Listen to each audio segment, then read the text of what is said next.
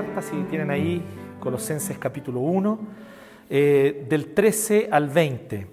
Eh, yo les voy a comentar de entrada que la sensación que yo tengo frente a este texto y de tener que predicar este texto es parecida a una sensación que describió hace ya mucho tiempo atrás un, un teólogo suizo, hablando de otro tema, no exactamente de este texto, pero que aplica, creo yo, aquí 100%. Dice, yo siento que estoy como debajo de una catarata donde fluye abundantemente y caen litros y litros de verdades profundas, verdades del Evangelio, verdades de parte de Dios, caen así abundantemente, se derraman en esta cascada, yo estoy debajo de la cascada, con un cántaro, tratando de agarrar lo que yo más pueda, lo que me quepa en ese cántaro.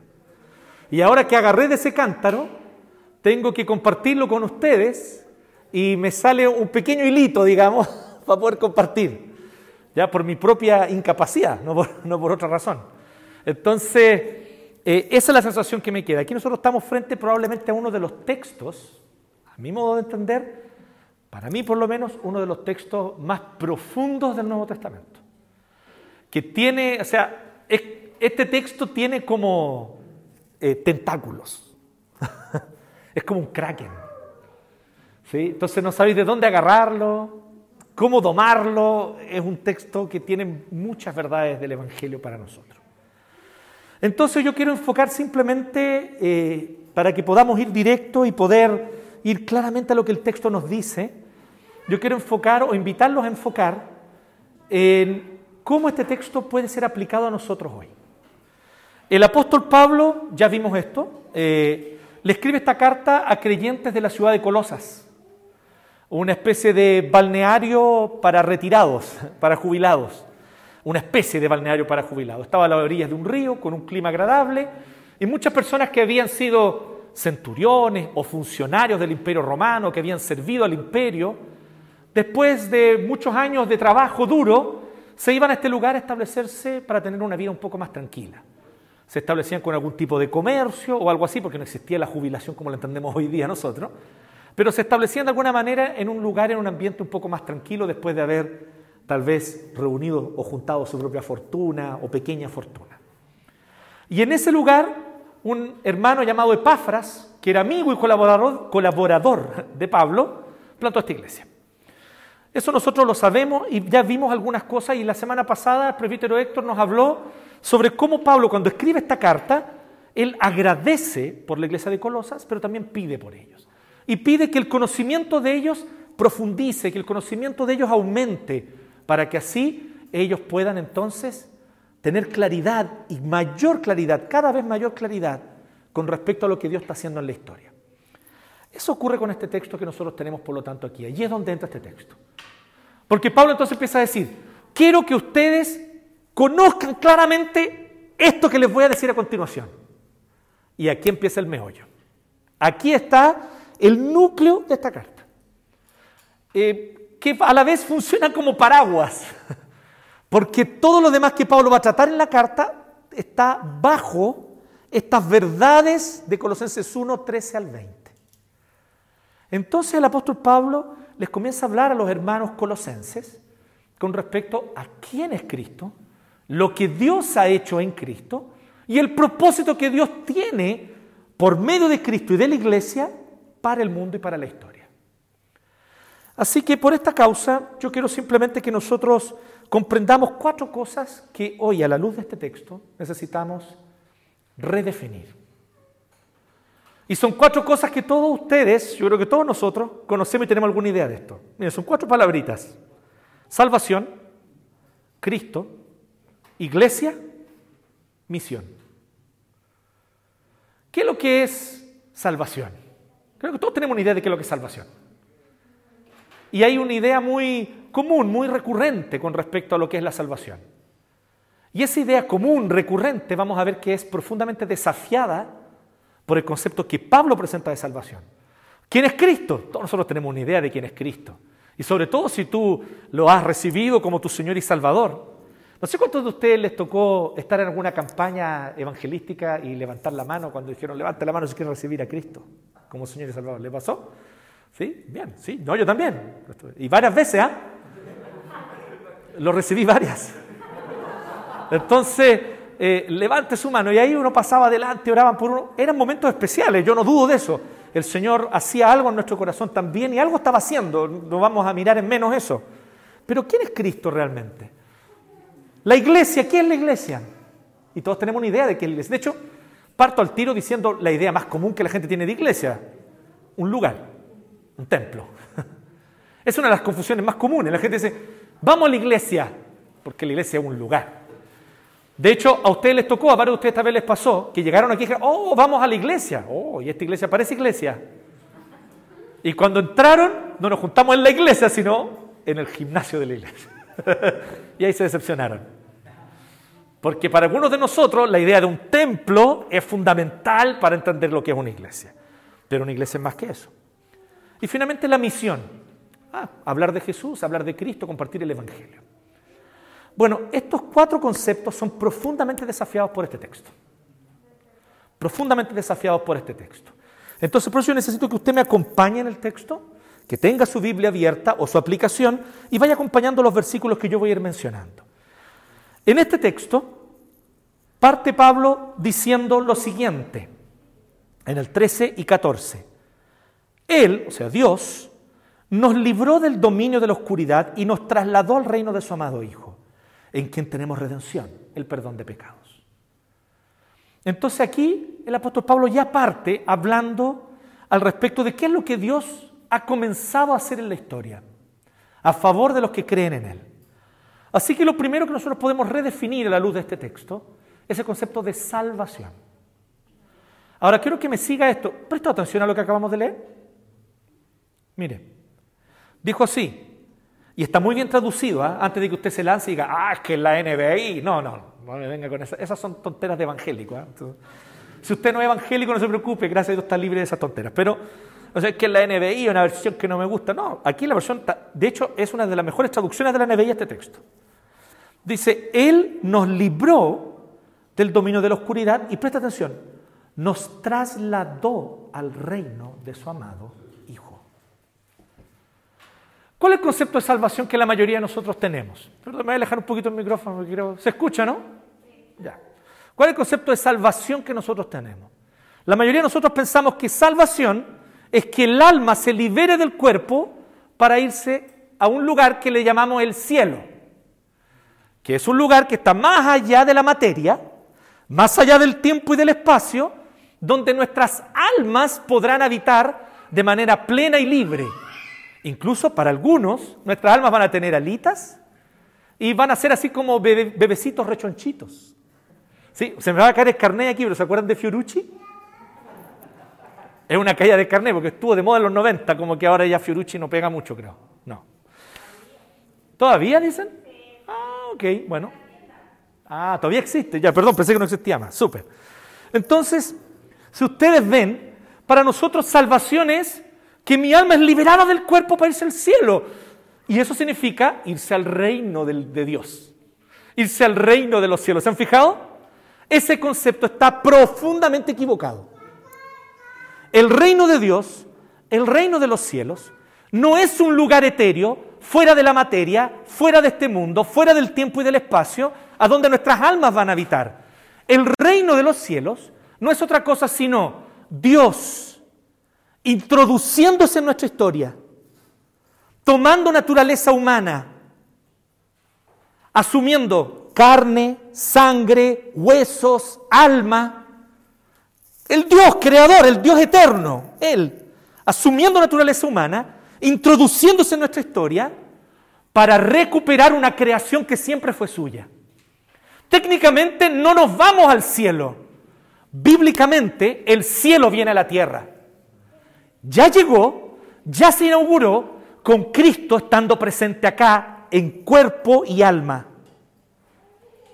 Y mientras Él sanaba, mientras Él enseñaba la verdad, mientras Él liberaba a las personas con las buenas noticias, mientras Él devolvía su dignidad a mujeres y niños, mientras Él ofrecía una oportunidad de perdón a personas que habían abusado de su poder, y de sus privilegios, Cristo no vino a odiar a los privilegiados, vino a ofrecerles perdón. Y mientras Cristo hacía todo eso, comenzó a restaurar una creación que desde el inicio el propósito de Dios es que esta creación estuviese llena de la gloria de Dios. Fuese armónica, plena de gozo, plena de alegría. Pero el pecado se introdujo y echó a perderlo todo. Cuando el pecado se introdujo, extendió su dominio mediante cosas fundamentales como el odio, el resentimiento, la autojusticia, yo soy mejor que tú, o soy mejor que ellos, o soy mejor que ese grupo, por lo tanto voy y los domino imponiendo mi fuerza sobre ellos. Y aquí está toda la historia de la humanidad resumida en esto. La historia de los grandes imperios, desde los sumerios, pasando por los egipcios, babilonios, griegos, romanos, es la historia de un grupo humano queriendo imponerse sobre otro por odio, por rencor, por resentimiento, por autojusticia, por la razón que sea. Y este es el dominio de la oscuridad. Y Pablo está diciendo que la salvación consiste en que somos sacados del dominio del pecado y trasladados a un reino que ya está presente en la historia y que está haciendo nuevas todas las cosas. Entonces redefinamos esto primero. Salvación no es el alma ser liberada del cuerpo para irse a un lugar etéreo. Salvación es ser liberados del dominio del pecado sobre nuestra vida para pertenecer al reino de Cristo que ya está presente en la historia. Salvación es el hecho de que Dios está haciendo nuevas todas las cosas en Cristo y nos incorpora a este plan dándonos nueva vida. Y sin duda hay un factor fundamental en la salvación al final del 14, en quien tenemos redención, el perdón de pecados. Solo hay una forma de ser parte de este reino, querido, querida. Hay que nacer de nuevo. Hay que nacer de nuevo. La buena noticia de que Jesucristo vino a este mundo implica un aspecto fundamental y central de esa noticia. Que Él viviendo una vida perfecta y jamás pecó ni un momento, Él muere en una cruz porque voluntariamente entrega su vida para que nosotros que somos los pecadores, nosotros que merecemos castigo, pudiéramos recibir perdón y gracia. Él murió como un pecador, porque Él murió mi muerte, yo soy el pecador, yo debía haber sido clavado en esa cruz. Y ni aún así habría podido pagar porque mi deuda era impagable. Pero Cristo personalmente dio su vida para pagar mi deuda, entregarme perdón y reconciliarme con Dios. Salvación, por lo tanto, es el hecho de que Dios nos incorpora a este reino, mediante el cual, por su poder en la historia, Él está haciendo nuevas todas las cosas. En segundo lugar, Cristo. Tenemos que redefinir Cristo. Y aquí empieza la parte más pulenta para mí de este texto, que va del 15 al 20. ¿Por qué? Porque aquí hay un detalle súper importante. Del 15 al 20 nosotros tenemos un himno. Los eruditos no tienen claridad porque no hay un dato histórico para mostrarnos si es que este himno lo compuso el propio apóstol Pablo o si es que este himno ya existía desde antes y Pablo lo está citando. E incluso algunos dicen que Pablo está citando un himno, pero adaptándole algunas cositas. ¿Sí? Lo tomó con toda libertad, toma este himno y lo adapta un poquito para mencionarlo en la carta. Pero lo seguro es que hay aquí un himno, de hecho, técnicamente una oda. Una oda es un tipo de canción que existía en el griego, en el idioma griego, que es el idioma en el cual está escribiendo el apóstol Pablo. Entonces aquí viene algo que ya me llama la atención al tiro. Quiero dejar esto como una nota aparte, pero creo que es importante mencionarlo. Si ustedes se fijan, este que trae unos textos con teología más profunda, el apóstol Pablo nos enseña teología mediante conceptos fríos y racionales. Pablo enseña teología mediante poesía. ¿No le llama la atención eso? Y la teología más profunda la enseña con este cántico, con un himno con una oda, mostrándonos que las verdades del Evangelio no son solo para ser comprendidas intelectualmente. Las verdades del Evangelio tienen que ser también abrazadas y apreciadas estéticamente. Tenemos que sentir placer en las verdades del Evangelio. Tenemos que encontrarlas hermosas y nuestro corazón se tiene que emocionar como se emociona frente a una hermosa obra de arte. Así que el apóstol Pablo aquí pone una canción del 15 al 20. Algunos dicen que hay dos estrofas, 15 y 16, y después la segunda parte del 18 hasta el 20. Y que entre medio, el 17 y la primera parte del 18, sería como un interludio que Pablo habría puesto allí. Por causa de la estructura, porque al parecer las rimas y los conceptos que se repiten están en esas dos partes. Es probable, no hay una seguridad plena, pero es probable. Pero una cosa es clara, aquí hay una canción, aquí hay un himno. Y la iglesia cristiana cantaba este himno. Entonces, aquí el apóstol Pablo empieza a hablar ya de Cristo directamente. Él ya habló de la salvación. Nos sacó, nos arrastró, literalmente lo que dice, nos arrastró hacia afuera del dominio del pecado, del dominio de la oscuridad. Y nos trasladó al reino de su amado Hijo mediante el perdón de pecados. Entonces redefine la salvación para muchos de nosotros. Pero luego viene lo segundo, redefinir a Cristo. ¿Quién es Cristo para nosotros? De hecho, ¿cuál es la respuesta que incluso se supone que hay que dar en catecúmenos cuando te preguntan quién es Jesús? Es mi Salvador personal. Y aquí, a diferencia del primer concepto, no se trata de un error. No es un error decir que Jesús es tu Salvador personal, por favor, eso está muy correcto. Tienes que creer en Cristo como tu Salvador personal o de otro modo no eres salvo. Estamos, está de acuerdo, eso no estoy diciendo que eso esté mal. El problema es que eso no lo es todo. Y cuando tú solamente tomas una parte de la verdad y la tratas como si fuera la verdad completa, te pierdes todo lo demás. ¿Quién es Cristo? Aquí Pablo nos dice quién es Cristo. Y preste mucha atención a esto. Cristo es la imagen del Dios invisible. O sea, Dios, creador de todas las cosas, Señor de todo, que creó todo lo que existe, todo este universo y otros, si es que existen otros. ¿Sí? Dios que creó toda la realidad, Él está en Cristo. Y dice que Cristo es la imagen del Dios invisible, el primogénito, dando a entender que es el heredero Aquí la idea de primogénito no significa el primer nacido o el primer creado, como dicen algunas herejías que, trataron de distorsionar la visión de Cristo. Ya vamos a ver por qué, más adelante se nota claramente esto. Dice que es el heredero de toda la creación. ¿Por qué? Porque por medio de él fueron creadas todas las cosas. En una casa romana o incluso en una casa judía de la antigüedad, cuando Pablo está escribiendo, el primogénito, el primer nacido, en este caso sería Martín, tenía algunos privilegios asociados a los deberes que iba a tener. Así que el primogénito era alguien alrededor de quien se organizaban todas las cosas en la casa. Porque él iba a heredar la casa, él iba a tener que darle continuidad al oficio de su papá y él iba a tener que hacerse cargo de sus hermanos menores ante cualquier situación. Así que todo se organizaba alrededor del primogénito. Toda la casa se organizaba alrededor del primogénito. Pablo está diciendo eso.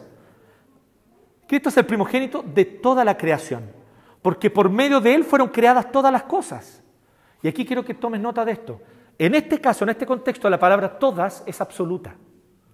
Fueron creadas todas. Todas es todas. Desde las partículas subatómicas hasta las grandes galaxias pasando por todo lo que te puedes imaginar, ríos, mares, rocas, montañas, hielo, elefantes, ballenas, plancton. Todas las cosas, eso está diciendo literal. No es, no es un chiste, no es una exageración. Pablo está refiriéndose a todas las cosas. Todas. Entonces nos está diciendo que todas las cosas en el cielo y en la tierra,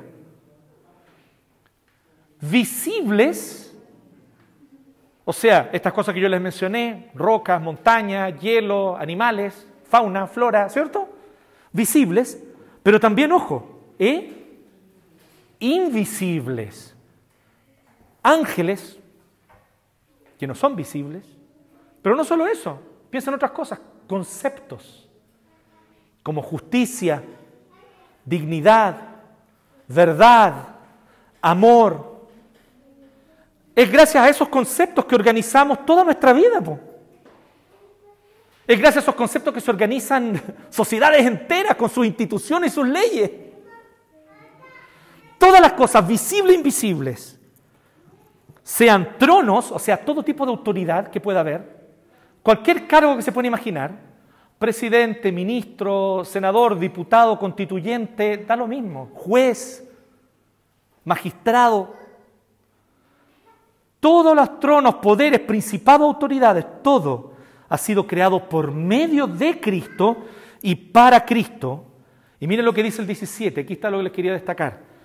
Él es anterior a todas las cosas.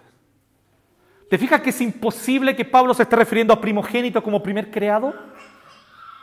Porque está diciendo claramente en el 17 que Cristo es anterior a las cosas creadas. Entonces la idea, la palabra primogénito aquí, no significa primer nacido, significa heredero. Que es antes de todas las cosas que fueron creadas. Es anterior a todas las cosas creadas. A todo esto, el texto que leímos al inicio de la liturgia decía eso. En el principio era el verbo. O sea, en el principio ya existía el verbo. Y el verbo tenía comunión con Dios y el verbo era Dios. Él dice, él es anterior a todas las cosas. Y aquí viene una parte maravillosa donde nuevamente para aquellos de ustedes, a mí me encanta la Reina Valera, me encanta esa traducción, pero honestamente aquí la NBI se pasó, lo tradujo súper bien, porque realmente eso es lo que está diciendo en el griego literal. Dice que por medio de Cristo forman un todo coherente. Él es anterior a todas las cosas, que por medio de Él forman un todo coherente. ¿Qué está diciendo el apóstol Pablo aquí? Todas las cosas de la creación tienen una relación unas con otras tienen una relación unas con otras. Aquellos de ustedes que conocen un poco de ciencia saben lo que yo les voy a decir. La ciencia está compuesta de dos cosas fundamentales. La observación de hechos, datos, en fin, y la interpretación de esos datos. No existe ciencia sin interpretación de los datos. Toma nota de eso. Los datos no existen así solos. Ah, es que esto es objetivo y el dato está allí. El dato debe ser interpretado. Y nosotros sabemos que el sol derrite la nieve a pesar de que nunca vemos al sol derretir la nieve. ¿Sabías tú eso? Es imposible observar al sol derritiendo la nieve. Eso es inobservable. Eso es una deducción racional. Lo que vemos el sol salir, sentimos que la temperatura sube y vemos después la nieve derretirse. A todo este ejemplo no es mío, ¿eh? este ejemplo de David Hume, un filósofo ateo. Y David Hume tenía toda la razón en el sentido que no podemos observar las causas, las causalidades. Observamos los fenómenos, pero notamos que hay una relación entre ellos. ¿Y por qué una relación entre ellos? Porque Cristo les dio una relación. Les voy a dar otro ejemplo, no los quiero aburrir con ciencia, pero ¿Alguno de ustedes le interesa la física cuántica? Hoy día les debe interesar. Las partículas subatómicas se pueden comportar como partículas o como ondas. ¿Qué quiere decir esto? ¿Sabe lo que quiere decir? Toda la realidad que tú conoces, tocas, hueles, toda la realidad de esta mesa, el pan, nosotros, nuestros cuerpos, toda la realidad está compuesta de esas partículas subatómicas. Y esto inquieta a los físicos cuánticos hasta el día de hoy. Me gustó el otro día, Marcos citó a Einstein cuando decía, Dios no juega los dados. Ustedes saben que Einstein dijo eso efectivamente. Se lo dijo a un amigo suyo que era físico cuántico que se llamaba Niels Bohr. ¿Y sabe lo que le respondió Niels Bohr? Ese detalle interesante, la respuesta de Niels Bohr es genial. Le dijo, no le digas a Dios qué hacer. ¿Por qué? Porque los físicos cuánticos se agarran la cabeza diciendo, toda la realidad, por favor, toma nota de esto, toda la realidad, el piso sobre el cual tú te afirmas y sobre el cual te apoyas, está compuesto, está hecho de partículas subatómicas que en momentos pueden comportarse como partículas, dando solidez, o pueden comportarse como ondas. Y toda esta realidad podría desaparecer delante de nuestros ojos. ¿Me siguen o no? Esto es un, es un hecho, es un fenómeno que se ha observado. Y aquí es donde viene la inquietud. Entonces, ¿cómo es posible que habitemos un universo estable, con leyes? Y la respuesta ya Pablo la dijo en el siglo I. Cristo hace que la creación sea un todo coherente. Cristo le da solidez, Cristo le da estabilidad a toda la realidad. Toda, querido amigo, toda, hermano. Y ahí está el problema con cómo nosotros tendemos a Cristo. Cuando pensamos que Cristo es solo un salvador personal y pensamos que Él no tiene nada que ver con la realidad. Me encantó ver esta semana a una chica, a una niñita norteamericana, en estos TikTok, está de moda ahora, que ella citando a un predicador que había escuchado decía así, ay sí, yo necesito a Jesús para ir al cielo. Tú necesitas a Jesús para ir al Walmart. Necesitas a Jesús para ir a la esquina. No necesitas a Jesús solo para ir al cielo. Lo necesitas para respirar. Él es el que mantiene esta realidad como un todo coherente. Cristo es mucho más que un salvador personal. Es un salvador personal. Pero Él es el principio ordenador del universo. Él le entregó orden a todo el universo. Por lo tanto, Cristo es mucho más glorioso de lo que tú puedes pensar o imaginar. Y voy un poco más allá, querido hermano y hermana. Vivimos en un mundo y nos criamos en un mundo y fuimos educados en un sistema educacional que nos engañó a todos. Y la universidad solo vino a profundizar eso en muchos de nosotros, en este engaño. Que la realidad es algo que existe por sí sola, porque tiene principios que la mantienen solita. Y cuando todo tú lo explicas con causa y efecto, a ti te parece que entonces ¿dónde hay un lugar para Dios en todo esto?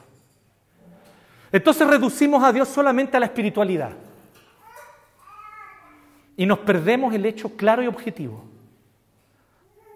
que la escritura nos anuncia, que todo, toda la realidad está bañada, empapada de Dios. No hay nada en este mundo en el cual Dios no esté presente. No hay nada en este mundo en lo cual la presencia de Dios no lo llene. Él lo llena y lo sustenta todo. Y luego entonces el apóstol Pablo nos invita a redefinir la iglesia. Él sigue con su lógica y dice lo siguiente. Dice en el 18, Cristo es la cabeza del cuerpo. ¿Qué es la iglesia?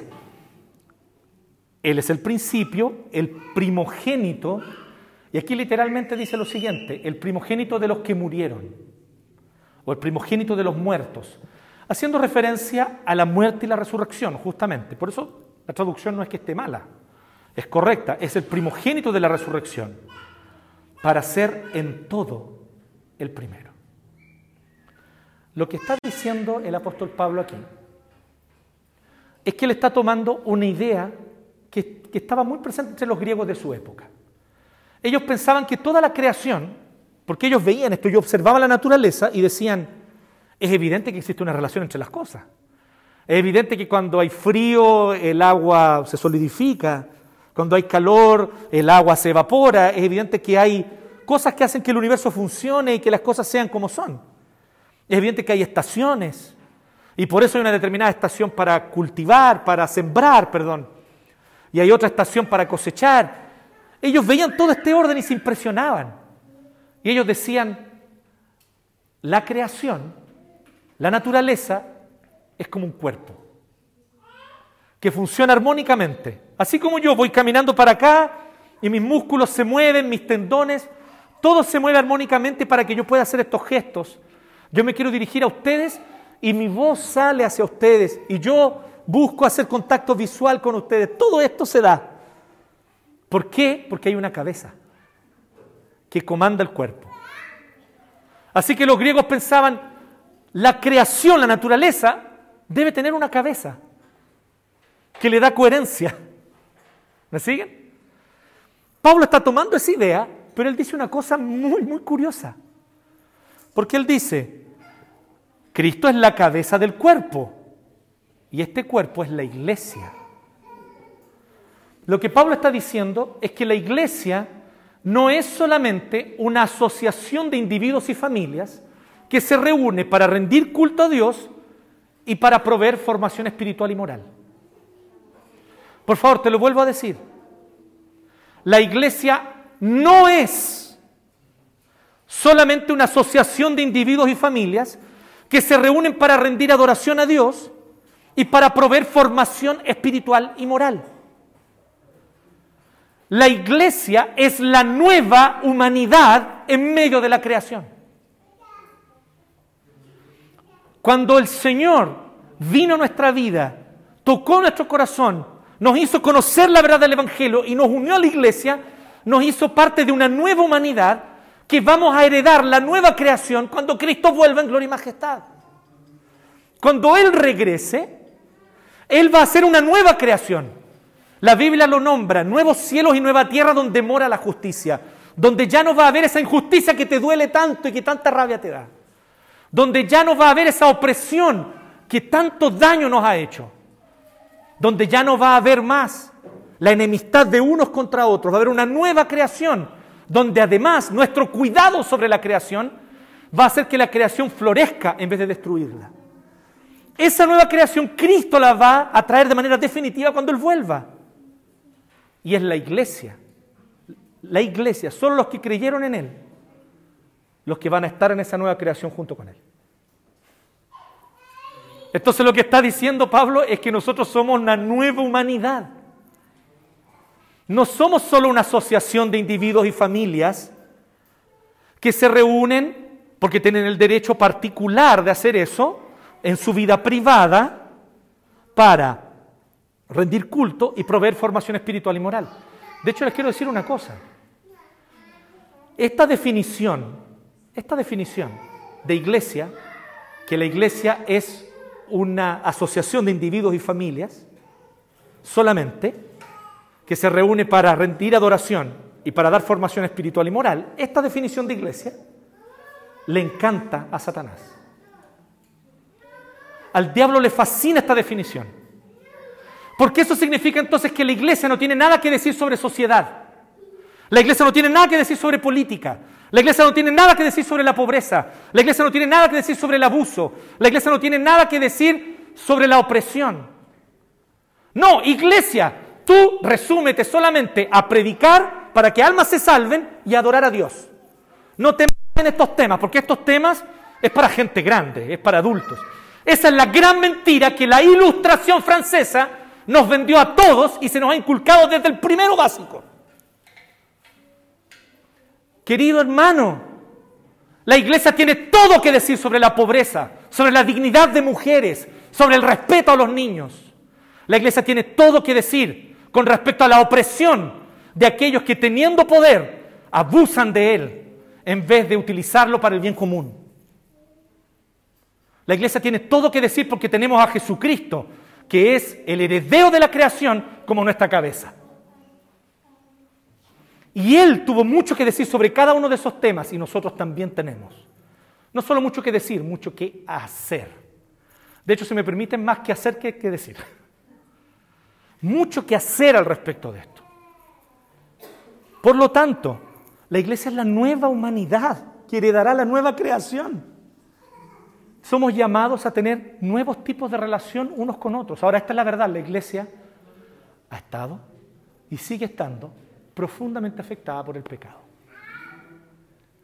La iglesia está profundamente afectada por el pecado. Somos pecadores. Y nosotros vivimos unos con otros en relaciones que muchas veces son pecaminosas. Nos miramos con prejuicio unos a otros. Muchas veces la iglesia replicó las estructuras opresivas que aprendió de otros lados. Solo por dar un ejemplo, piensen cómo durante la Edad Media la iglesia cristiana adoptó la misma estructura imperial que tenía el imperio romano. En vez de un César, un papa. Y todo lo demás de ahí para abajo, la misma estructura opresiva imperial, la iglesia la adoptó, causando profundo daño a lo largo de la historia. Pero la iglesia también tiene la oportunidad de renovarse, porque el Espíritu la mueve a esa renovación.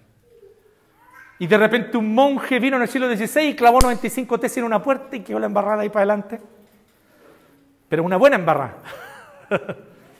Porque ahí entonces empezamos a despertar al hecho de que en realidad la iglesia no tiene que ser una institución opresiva que obliga a los demás, sino una institución que sirve, que ama y que predica, que anuncia y que vive día a día en la realidad cotidiana. Vive estas verdades del Evangelio. Somos la nueva humanidad en la historia. Así que finalmente, ¿cuál es la misión entonces? Y dice así el 19 y 20. Porque a Dios le agradó habitar en Él con toda su plenitud, en Cristo. Y por medio de Cristo reconciliar consigo todas las cosas. Y de nuevo toma nota porque aquí de nuevo aparece la palabra todas. Y de nuevo de forma absoluta. Reconciliar consigo todas las cosas. Tanto las que están en la tierra como las que están en el cielo. Repite la idea.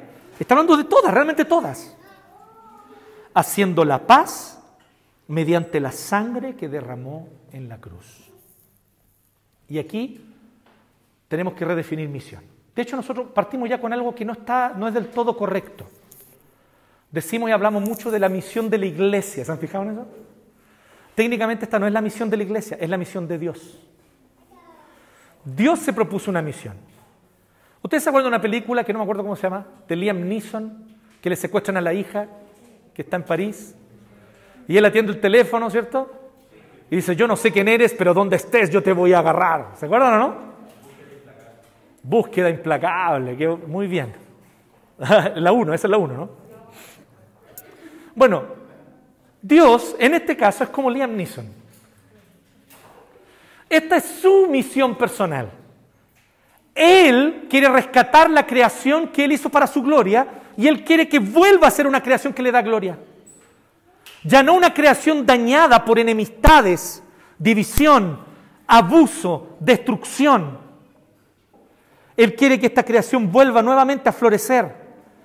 Y Él vino personalmente en rescate de esta creación. Y Él nos reúne a nosotros como iglesia, como nueva humanidad, para que participemos de su misión, de su plan, de lo que Él se propuso en sí mismo. Pero además tenemos que redefinir misión en otro aspecto. Nosotros solamente hablamos de misión como evangelización.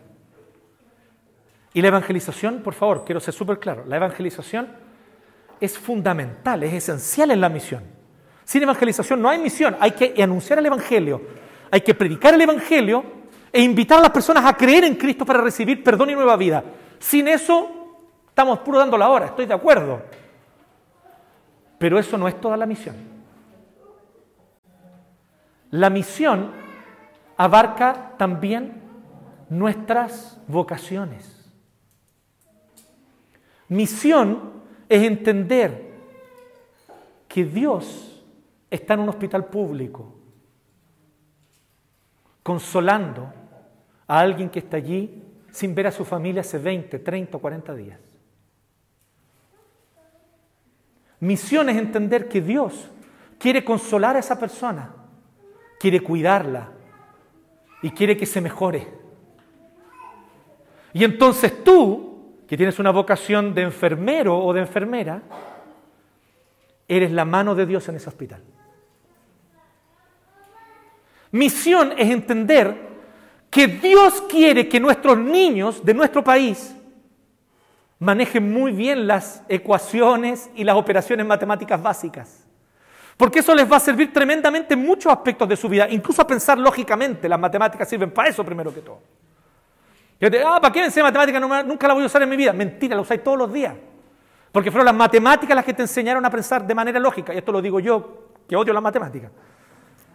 Pero les digo que si no fuera por las matemáticas, yo no sabría pensar lógicamente. Son fundamentales. Es Dios quien quiere que nuestros niños aprendan a leer y escribir para que tengan acceso a un buen libro y tomen decisiones por sí mismos y no simplemente le crean a otras personas que en el poder les dicen qué creer. ¿Me siguen? Así que Dios está en una escuela pública o en una escuela rural. Dios está en un colegio enseñando, queriendo que esos niños aprendan conocimientos con los cuales ellos van a poder abrirse al mundo. Así que cuando tú tienes una vocación de profesor, tú eres invitado por Dios a esa sala de clases para participar de lo que Él está haciendo. Porque esas conexiones neuronales no las vas a hacer tú, profe, las hace Dios. en el cerebro de ese niño. Y tú participas de lo que Dios está haciendo. ¿Me van siguiendo? Es Dios quien a través de una asesora del hogar mantiene la limpieza y mantiene un lugar limpio para que esas personas que tal vez trabajan muchas horas y llegan a su casa cansados, agotados, sin muchas ganas de limpiar, de ordenar, pero por lo menos llegan a una casa limpia para poder descansar.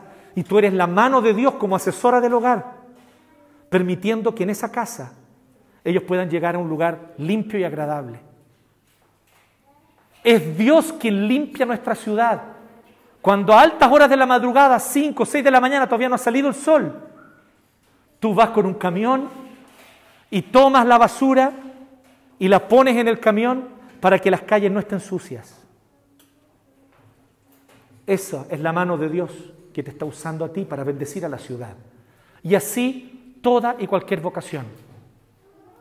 Ingeniero, carpintero, talabartero, plomero, químico, toda vocación es santa.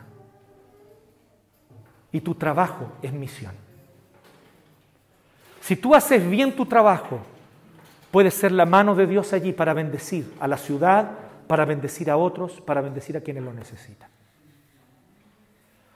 ¿Por qué? Porque mira, pues aquí está diciendo clarito la misión. Dice, por medio de él, verso 20, reconciliar consigo todas las cosas. Dios quiere reconciliar todas las relaciones. Y hay relaciones que están profundamente rotas por causa de vocaciones mal llevadas. ¿Me entienden? Por causa de personas que simplemente estudiaron algo para ganar plata y no para servir al prójimo. Que no está mal que ganes dinero además si estás sirviendo al prójimo. Yo no digo que sea malo en sí mismo. Pero ¿cuál es tu objetivo principal? Ahí está la diferencia. Entonces, cuando nosotros comprendemos esta realidad, vemos que Dios nos ha llamado a la misión a todos nosotros y que la misión es hacer nuevas todas las cosas en Cristo. Así que redefinimos estas cuatro cosas a la luz de este texto. Salvación, Cristo, iglesia y misión. No quiero cerrar sin invitarlo a reflexionar esta profunda verdad. Aquí tenemos un poema, un himno, como les decía al inicio. ¿Qué es lo que Pablo nos está enseñando? Este texto, probablemente uno de los textos más profundos teológicos, Pablo no escribió una sistemática. ¿Me siguen o no? Pablo no vino y escribió un tratado de teología, tratado acerca de Jesucristo y su naturaleza y bla, bla, bla. No. Pablo puso un himno para ser cantado.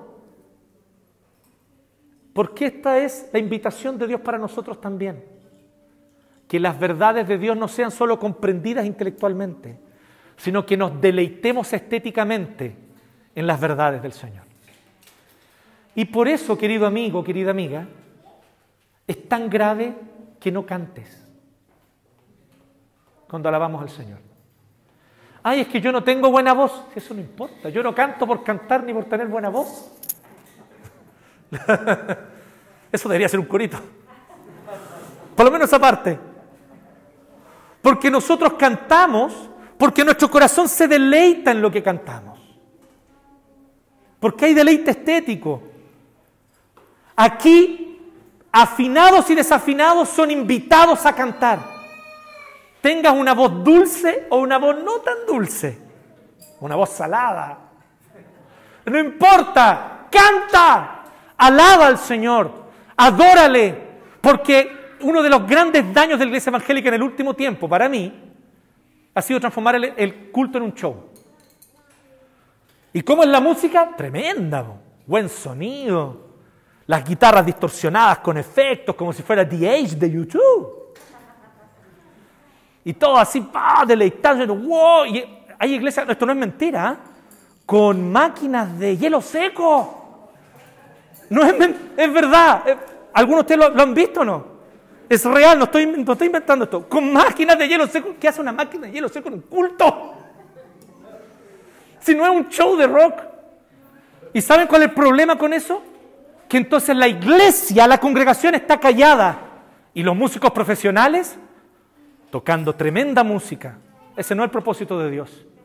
Cantemos todos, alabemos todos con la pura guitarra de palo y cantamos todos, afinados y desafinados.